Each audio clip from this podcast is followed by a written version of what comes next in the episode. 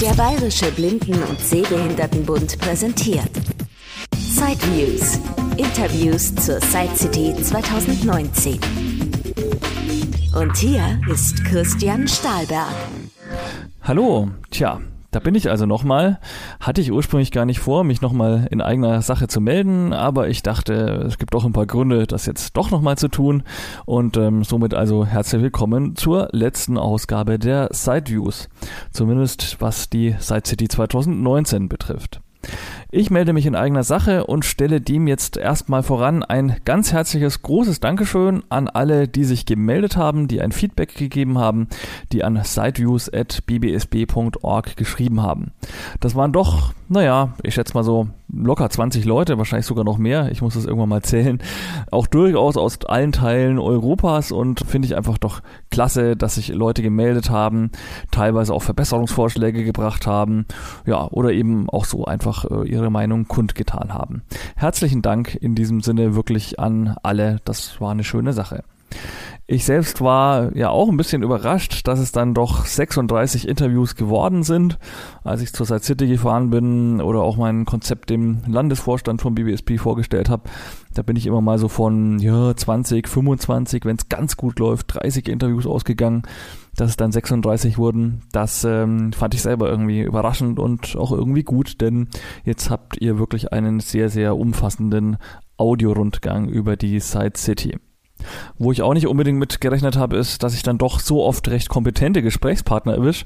Bei vielen Ständen war ich nicht vorher groß angemeldet, aber irgendwie ist es mir dann trotzdem gelungen, oftmals die Entwickler oder auch Geschäftsführer vors Mikrofon zu bekommen und nicht bloß irgendeinen Marketing-Heini aus irgendeiner Niederlassung, der sich nicht so gut auskennt. Ja, die englischen Interviews haben, denke ich, auch ganz gut funktioniert. Mm, ja, hier vielleicht noch die Ergänzung, dass ich mich ja dann immer bemüht habe, da eine Audiospur mit deutscher Übersetzung drüber zu legen. Die war dann nicht immer unbedingt die Simultanübersetzung. Ähm, zum einen ist das eh ziemlich schwierig, wenn man jeden Tag Englisch spricht, da wirklich Wort für Wort zu übersetzen. Beziehungsweise habe ich mir auch da ein bisschen die Freiheit genommen, dann in die Übersetzung vielleicht noch die eine oder andere Info mit einzubauen, die im Vorgespräch erwähnt wurde oder die sich einfach beim Produkt in die Hand nehmen noch so ergeben hat. Deshalb also, wer da ganz genau hinhört und im Hintergrund noch die englische Stimme hört und dann das, was ich dazu sage, das stimmt nicht immer so hundertprozentig überein. Aber ich denke, äh, in der Version, wie ich es jetzt gemacht habe, habt ihr auf alle Fälle auch mehr davon, als wenn ich mich stoisch an die Ausführung des Gesprächspartners gehalten hätte. Welche Firmen interviewt wurden, ist vielleicht noch interessant. Da hat der ein oder andere vielleicht auch gesagt, Mensch, da hast du irgendwie jedem dein Mikrofon unter die Nase gehalten. Stimmt nicht so ganz, also ein bisschen Auswahl habe ich schon getroffen. War zum Beispiel, ja, das wird vielleicht dem einen oder anderen aufgefallen sein, der hm, sich ein bisschen in der Branche auskennt. Papenmeier kam jetzt überhaupt nicht vor, aber hat einfach auch irgendwie damit was zu tun, dass es dort nichts Neues gab. Also da war die Zeit so ein Stück weit stehen geblieben. Man hat jetzt nur ein Gerät von Optelec noch ins, ins Portfolio aufgenommen, aber nichts wirklich eigenes Neues. Deshalb gibt es von denen eben zum Beispiel kein Interview. Oder auch Breiltech, da war nie ein Gesprächspartner da. Viel hm, if, da war ich nicht unbedingt vom Produkt überzeugt oder äh, ach ja, was auch gar nicht zur Sprache kam. Es gab auch ein lustiges Hilfsmittel für Ceran-Kochfelder. Da ist es ja manchmal etwas schwierig rauszufinden, wo man den Kochtopf hinstellen muss, damit er auch wirklich warm wird und auf dieser glatten Fläche dann dasteht, wo die Heizplatte drunter ist. Da gibt es jetzt so Winkel, die man auf den Herd legen kann. Aber das Ganze ist vielleicht eine gute Idee, aber kostet so viel Geld, dass ich mir irgendwie auch dachte, also ja, nee, also äh, sei es drum, da machen wir jetzt mal kein Interview. Also, von daher hat da durchaus schon ein bisschen eine redaktionelle Vorauswahl stattgefunden. Das darf man mir jetzt nicht unterstellen, dass ich hier völlig blind einfach mit Mikrofon losgelaufen bin. Wer die Interviews aufmerksam sich angehört hat, der wird vielleicht auch gemerkt haben, dass es nichts zu Virtual Reality Brillen gab. Das ist jetzt gerade so ein Trend. Sehbehinderte bekommen eine Brille aufgesetzt und können dann ja sich damit besser orientieren, weil dann gewisse Kontrastverstärkungen stattfinden, weil man zoomen kann, sich Sachen vergrößern kann. Ja, da gibt's einiges an diesen Brillen, New Eyes zum Beispiel oder eSight oder auch Sumex bietet was an. Dieses Thema habe ich aber auch ausgeklammert, weil zum einen muss das jeder Sieberte wohl wirklich selber ausprobieren, ob das für ihn was bringt. Und zum anderen, ich bin da auch selber nicht so tief drin in dem Thema, dass ich da groß Unterschiede im Interview hätte herausarbeiten können. Also ich glaube, das hätte jetzt nicht so viel gebracht, diese Hersteller zu interviewen. Deshalb habe ich dieses Thema auch mal ausgeklammert. Zu den Beiträgen, die jetzt entstanden sind, noch eine kurze Ergänzung. Bei RTB wurde ja eine App vorgestellt, mit der man die Ampeln von der Lautstärke her verändern kann. Da ist ein kleiner Fehler passiert oder eine kleine Ungenauigkeit, denn im Interview wurde nicht erwähnt, wie diese App eigentlich heißt. Dankeschön an einen Hörer für diesen Hinweis. Die App heißt RTB Log ID und ist unter diesem Namen auch im App Store zu finden. Log ID schreibt sich L-O-C ID. Ich habe es jetzt auch dann in dem Beitrag auf der Internetseite, wenn ihr da drauf geht, auch einen Link gesetzt zum App Store. Dann findet man die App zumindest, wenn man äh, mit einem iPhone da drauf klickt. Dann müsstet ihr die App gleich downloaden können. Ansonsten über diese Suchbegriffe im Play Store und so weiter, RTB, Log, Log ID, da solltet ihr dann was finden. Thema Links, das war ganz generell auch noch eine Anregung von einem Hörer, dass man in diese Textbeiträge auch die Links zu den jeweiligen Firmen einfügen könnte. Ja, ist ganz grundsätzlich eine gute Idee. Ich habe es jetzt auch schon bei einigen neueren Beiträgen gemacht. Bei den älteren, ja, muss ich mal schauen, wie es mein Zeitkonto so zulässt. Werde ich das vielleicht die nächsten Tage und Wochen dann noch nach und nach nachtragen. Wenn man dann also den Beitrag sich auf der Homepage anhört und das eben nicht über ein Podcast-Catcher-Software macht, dann soll man zukünftig also direkt in dem Textbeitrag auf der Internetseite auch einen Link zu der jeweiligen Firma finden. Ja, und jetzt so wirklich so ziemlich zum Schluss vielleicht noch ein kurzes Resümee aus meiner Sicht zur Side City 2019. Vorneweg der Hinweis noch, dass das, was jetzt kommt, meine persönliche Meinung ist und nicht die des BBSB unbedingt widerspiegeln muss. Die großen Würfe, die sind wohl definitiv wieder ausgeblieben. Andererseits von Stillstand kann man auch nicht sprechen. Also es gibt schon immer was Neues, es gibt immer wieder gewisse Verbesserungen, immer wieder mal neue Produkte, aber eben jetzt auch nichts, was es nicht schon mal gab oder was jetzt irgendwie wirklich voll die Sensation wäre. Also ich für meinen Teil habe eigentlich fast nichts gefunden, von dem ich jetzt der Meinung wäre, das bräuchte ich sofort. Aber es kommt natürlich immer drauf an. Der Trend im Braillebereich aus meiner Sicht auf alle Fälle sind diese Flächendisplays, wo man also ja Grafiken darstellen können soll oder auch viel viel einfacher Bücher mitlesen können soll, weil man eben nicht nach 40 oder 80 Zeichen schon wieder weiterschalten muss. Von diesen Flächendisplays gab es ja mindestens vier Stück zu sehen. Findet ihr auch auf der Internetseite siteviews.de sogar eine Kategorie Flächendisplays, dann bekommt ihr diese Beiträge auch angezeigt. Und ja, bei diesen ganzen Magnetdisplays hm, fand ich jetzt bisher eigentlich das, was aus Franken kommt. Und das hat jetzt nichts mit Lokalpatriotismus zu tun. Wobei streng genommen gibt es ja sogar zwei aus Franken. Aber diesen Firmenverbund, äh, Firma Elektron und Greiner Magnetics und äh, noch ein dritter, den mir jetzt gerade nicht einfällt, das fand ich eigentlich schon mal wirklich einen guten Ansatz, auch von der Größe her und von den Funktionstasten wirklich eine sehr durchdachte Lösung. Schauen wir mal, ob da jetzt im Winter wirklich was auf den Markt kommt und wir dann auf der nächsten Side City endlich mal ein Serienmodell von diesen ganzen Displays sehen. Denn das ist, finde ich, gerade immer noch das Problem. Jeder verspricht immer irgendwas, aber von diesen Flächendisplays naja, so richtig in Aktion hat man bisher eigentlich noch nirgendwo eins gesehen. Und selbst wenn dann so ein Ding da mal auf dem Markt ist, dann wird's ja auch wieder spannend. Will wirklich jeder Blinder so einen Teil haben, mit dem man Grafik darstellen kann? Ist die Grafikdarstellung dann wirklich fein auflösend genug, sodass man damit am Arbeitsplatz anfangen kann? Macht es damit Spaß, Tabellen sich anzeigen zu lassen? Oder ist es dann doch wieder irgendwie in der Länge zu beschränkt? ja, spannend, aber zumindest für Schulen oder so, für Mathematikunterricht und so, sicherlich eine gute Nische, diese Displays. Wie weit sie sich im Arbeitsplatzbereich oder gar im privaten Bereich mal durchsetzen, da bin ich doch etwas skeptisch und äh, sehr gespannt. Klassische Breitzeilen gab es ja auch wieder einige, ja, zum Beispiel von HIMS dieses Q-Braille 40 oder auch von Handytech eine erweiterte Basic Braille oder die Braille Connect. Ja, keine kompletten Neuentwicklungen alles, sind alles in gewisser Weise Sachen, die weiterentwickelt wurden. Aber immerhin, ich finde, bei diesen ganzen Breilsachen ist es doch einfach toll, dass immer noch Breilzeilen auf den Markt drängen und man dann auch immer noch die Auswahl hat. Also Breil ist auf alle Fälle noch lange nicht tot, würde ich sagen. Und ich persönlich finde das total super, denn ich brauche am Arbeitsplatz definitiv zum Beispiel eine Breilzeile und könnte mir das ohne gar nicht vorstellen.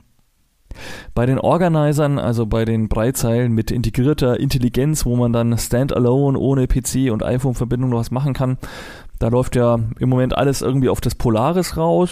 Da gab es jetzt aber nichts Neues.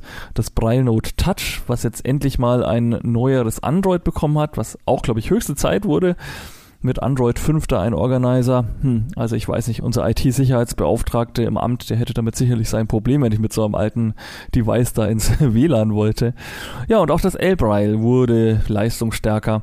Also auch hier finde ich es eine gute Sache, dass sich hier einiges tut und man da immer noch Gerätschaften bekommt, die dann wirklich speziell auf die Bedürfnisse Blinder abgestimmt sind. In dieser Reihe auch das Gaudio Voice, könnt ihr euch ja bei Gaudio Braille anhören. Da bin ich mal gespannt, wann das auf den Markt kommt. Es wurde ja schon auf der letzten Side City für Herbst versprochen. Dieses Jahr ja, gab es mehr oder weniger das Gehäuse zu sehen und ja, bin dann mal gespannt, was das dann kann. Das Gerät konnte man übrigens auch auf der Side City noch ein zweites Mal sehen, nämlich am Stand von Nippon Telesoft im Erdgeschoss. Das ist ein japanischer Hersteller und der stellt also die Hardware dafür definitiv her. Ich vermute mal, dass sich Gaudiobrei dann vor allem um die Software und das Eindeutschen und so weiter kümmert. Aber naja, ganz genau kann ich das auch nicht sagen. Ich wollte es einfach nur mal hier noch anfügen, dass Nippon Telesoft da doch anscheinend ziemlich gewaltig mitmischt, was das Gaudio Voice angeht. Gaudio Voice bringt ihn natürlich dann auch zu Pronto und damit auch zur Firma Baum, die ja seit 2018 dann wegen der Insolvenz nicht mehr vertreten war. Aber auch hier aus meiner Sicht eine wirklich gute Nachricht, dass es jetzt diese Visiobrei GmbH gibt. Da findet ihr auch ein Interview drüber, dass man eben als Baumkunde nicht ganz allein gelassen ist und zumindest für seine Vario Ultra oder andere neuere Baumprodukte noch Ersatzteile bekommt. Wäre ja schade, wenn man da nur wegen einem defekten Akku was wegschmeißen müsste. Jetzt kann man sich also vertrauensvoll an die Visobrei GmbH wenden. Und ja, wie es mit denen weitergeht, also hm, ich bin wirklich mal gespannt, ob es da irgendwann auch mal neue Produkte gibt, wenn sie die Baumbestände auf den aktuellsten Stand von der Firma hergebracht haben. So, bei den Sehbehinderten bemühe ich mich auch noch um ein Fazit. Da gibt es jetzt auf alle Fälle sehr viel großflächige Lupen. Bis vor ein paar Jahren war ja 7 Zoll so die Obergrenze. Das war schon immer irgendwie, fand ich, schwierig in einer Hand dann zu halten und übers Papier fahren zu lassen. Aber nein, es gibt jetzt einige Ansätze mit noch größeren Lupen, die dann 10 Zoll oder gar 12 Zoll haben. Da hatten wir ja was von Eschenbach vorgestellt im allerersten Beitrag. Oder auch Sumex. Äh, ich glaube, im LVI-Interview ging es da mal kurz um die großflächige Lupe von Sumex. Da gibt es also jetzt durchaus auch noch größere Displays, die dann eher schon an ein Subnotebook-Display so vom Format her erinnern. Klappbare Geräte, das ist sicherlich auch ein Trend vor, naja, ich glaube so circa zwölf Jahren kam zumindest das erste klappbare Gerät, das ich kannte, auf den Markt, das MagneLink Zip wurde inzwischen dann auch nochmal modernisiert und natürlich hat auch Baum mit seinem Visobook da nochmal ordentlich äh, Maßstäbe gesetzt und gezeigt, wie klein und flexibel man heute ein klappbares Bildschirmlesegerät bauen kann. Auch das Reiniger Mezzo gibt es schon eine ganze Weile, wurde auch immer wieder aktualisiert, dieses Mezzo. Und jetzt also der Boom geht weiter. Es gibt nicht nur Macklin Zip, Mezzo und Visobook, sondern ganz neu auf dem Markt jetzt eben das Humanware Reveal, das dann sogar eine Vorlesefunktion hat oder eben das Clearview Go, das äh, auch klappbar ist und äh, ja insgesamt doch sehr an das Visobook erinnert. Da kann ich glaube ich nur jedem Sehbehinderten empfehlen, testet die Geräte mal vor Ort aus und schaut, wie ihr mit was am besten sieht und was ihr auch braucht. Ja? Denn ein Hauptunterschied ist da auf alle Fälle doch, dass man die Kameras unterschiedlich stark schwenken und bewegen kann. Also wer sich mit so einem Ding in den Unterricht setzen will, der sollte sich dann schon ein bisschen näher überlegen, welche der vier, fünf Kandidaten, die ich genannt habe, er dann gerne haben möchte. Das gleiche gilt natürlich auch für diese ganzen Tablet-Lösungen, die es jetzt gibt. Da wurden jetzt ja auch nochmal zwei neue vorgestellt von LVI und Reinecker was, glaube ich. Hm, auch eine interessante Gerätegattung, aber ebenso nicht ganz günstig und muss man wohl auch immer schauen, was einem da am besten liegt. Da fand ich übrigens auch ziemlich interessant den Aspekt in dem einen Interview, dass jemand gesagt hat, dass diese Tablet-Lösungen mit Tafelkamera wohl insbesondere im Unterricht bei Jüngeren ganz gut ankommen, weil man damit eben nicht so auffällt, wie wenn man jetzt eben mit einem völligen Spezialgerät ankommt. Da ist halt so ein Tablet-Halter mit einem Surface-Tablet drauf oder so dann doch irgendwie smarter und einfach cooler. Naja, nicht ganz so teuer sind diese Hinderniswarnsensoren, die es da jetzt gibt, in großer Anzahl. Ja, früher gab es ja mal den Ultra Bodyguard, wird glaube ich schon ewig nicht mehr hergestellt. Jetzt kommen sie auf einmal wieder. Gut, hat wahrscheinlich auch dieser ganze Trend zur Miniaturisierung der Technik beigetragen. Man braucht heute nicht mehr allzu große Gehäuse und Akkus und sonst was, sondern kann das alles in recht smarte Geräte packen. Und ähm, ja, also das ist schon interessant, diese ganzen Ultraschall, Laser und Infrarotsensoren. Am interessantesten hier sicherlich das Sono Band und auch das, was die Firma CareTech da jetzt wirklich in einem sehr kleinen und leichten Gerät vereint. Habe ich alles noch nicht selbst getestet, von daher hier absolut keine Empfehlung, aber kann man sich zumindest mal anschauen, wenn es mal irgendwo in die Hand bekommt. Und schließlich noch der letzte Aspekt, das hat mich selber auch fast ein bisschen gewundert, zum Bereich Daisy Player. Das ist ja eigentlich eine Produktgattung, wo sich, sagen wir mal, drei Hersteller den Markt aufgeteilt haben. Humanware, Plextalk und die Firma Bones mit der Milestone. Und jetzt, ja, faszinierend. Auch Rehan drängt in diesem Markt, hat einen Daisy-Player mit Laufwerk entwickelt und ebenso hat TFA angekündigt, einen kleineren Player ohne Laufwerk für unterwegs zusätzlich noch auf den Markt zu werfen. Das ist wohl, hat er mir dann noch im Nachgespräch verraten, eher eine asiatische Lösung. Also natürlich auch wieder keine Eigenentwicklung, aber doch zumindest eine Sache, die jetzt offenbar eingedeutscht wird und dann eben auch in Deutschland zur Verfügung steht. Ja, also sehr faszinierend, dass sich auf diesem doch recht kleinen Daisy-Player-Markt da jetzt nochmal was tut. Wie viel das Ganze dann taugt und sich im Vergleich zu den althergebrachten drei Herstellern schlägt, dazu kann ich jetzt natürlich auch nichts sagen. Das also soweit abschließend meine Gedanken zur Side City 2019 und ja, das war dann gleichzeitig auch der letzte Podcast, wie gesagt. Ob es nächstes Jahr dann Side Views nochmal geben wird, das wird jetzt ein bisschen davon abhängen, wie sich noch so die Downloadzahlen entwickeln und wie das so generell dann weitergeht ob das der BBSB dann noch weiterhin unterstützt und so weiter. Klar ist ja, dass die Side City 2020 dann nicht mehr im Sheraton Hotel altbewährt stattfinden wird, sondern an einem neuen Ort zwar nach wie vor in Frankfurt, aber dann schon eher ja Richtung Messegelände. Glücklicherweise nicht in einer Messehalle. Das war so mein erster Horrorgedanke, dass man dann irgendwie in einer furchtbar lauten großen Halle steht. Aber nein, es ist wohl ein Kongresszentrum der Messe Frankfurt. Das verteilt sich dann wohl auf vier Stockwerke und somit, glaube ich, ähm, wären grundsätzlich die Möglichkeit schon wieder da, auch Interviews zu machen. Aber natürlich, von der Orientierung her wird es dann schon erstmal eine große, große Umstellung. Ich war jetzt schon sehr, sehr viele Jahre auf der Side City und bin von daher jetzt auch mit diesen Interviews völlig allein klargekommen. Im Prinzip habe keine sehende Hilfe gebraucht. Das wird jetzt an einem neuen Ort natürlich auch für mich dann wieder anders. Sprich, äh, ob es Sideviews wieder gibt, wird natürlich auch dann davon abhängen, ob wir irgendwie eine sehende Begleitung bekommen oder der BBSP einen Messeguide zahlt und so weiter. Ja, und auch so, es muss natürlich einfach hier auch in den ganzen Familienablauf reinpassen. Von daher kann ich euch noch nichts versprechen. Aber würde mich freuen, wenn ihr den Podcast auf alle Fälle mal abonniert lasst. Vielleicht reitet mich ja auch noch etwas im Sommer oder Winter dann und ich kram mal, wie schon im ersten Podcast angekündigt, in den Archiven des BBSB. Da haben wir, wie gesagt, sehr, sehr viele interessante Aufnahmen zum ersten Brei-Modul mit dem Ingenieur Schönherr oder zum Lesegerät, der Streifenschreiber von Thiel, der erste ja automatische Punktdrucker war das ja mehr oder weniger. Also ähm, ein, ein cooles Stück Technikgeschichte eigentlich. Ein Rückblick auf die letzten 50 Jahre könnte man da wahrscheinlich gut machen. Auch vor Optacon gibt's Aufnahmen.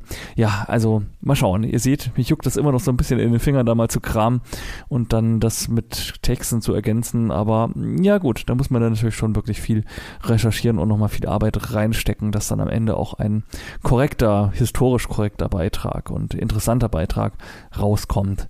Einfach so jetzt einen uralt Beitrag aus dem Archiv online stellen, bringt jetzt wahrscheinlich auch nicht. So, das war es jetzt wirklich. Wer noch einen Kommentar, eine Anmerkung, ein Lob, Kritik oder was auch immer hat, die E-Mail-Adresse ist ständig noch aktiv. Also da kann man zu jeder Zeit noch irgendwas schreiben. Und ansonsten hoffe ich, dass wir uns zumindest im Podcast irgendwann dann mal wiederhören. Bleibt gesund, eine gute Zeit euch. Christian Stahlberg aus Nürnberg. Das war ein Beitrag aus Sideviews, die Interviews zur Side City 2019 von und mit Christian Stahlberg. Weitere Informationen unter www.sideviews.de. Ein Angebot des BBSB.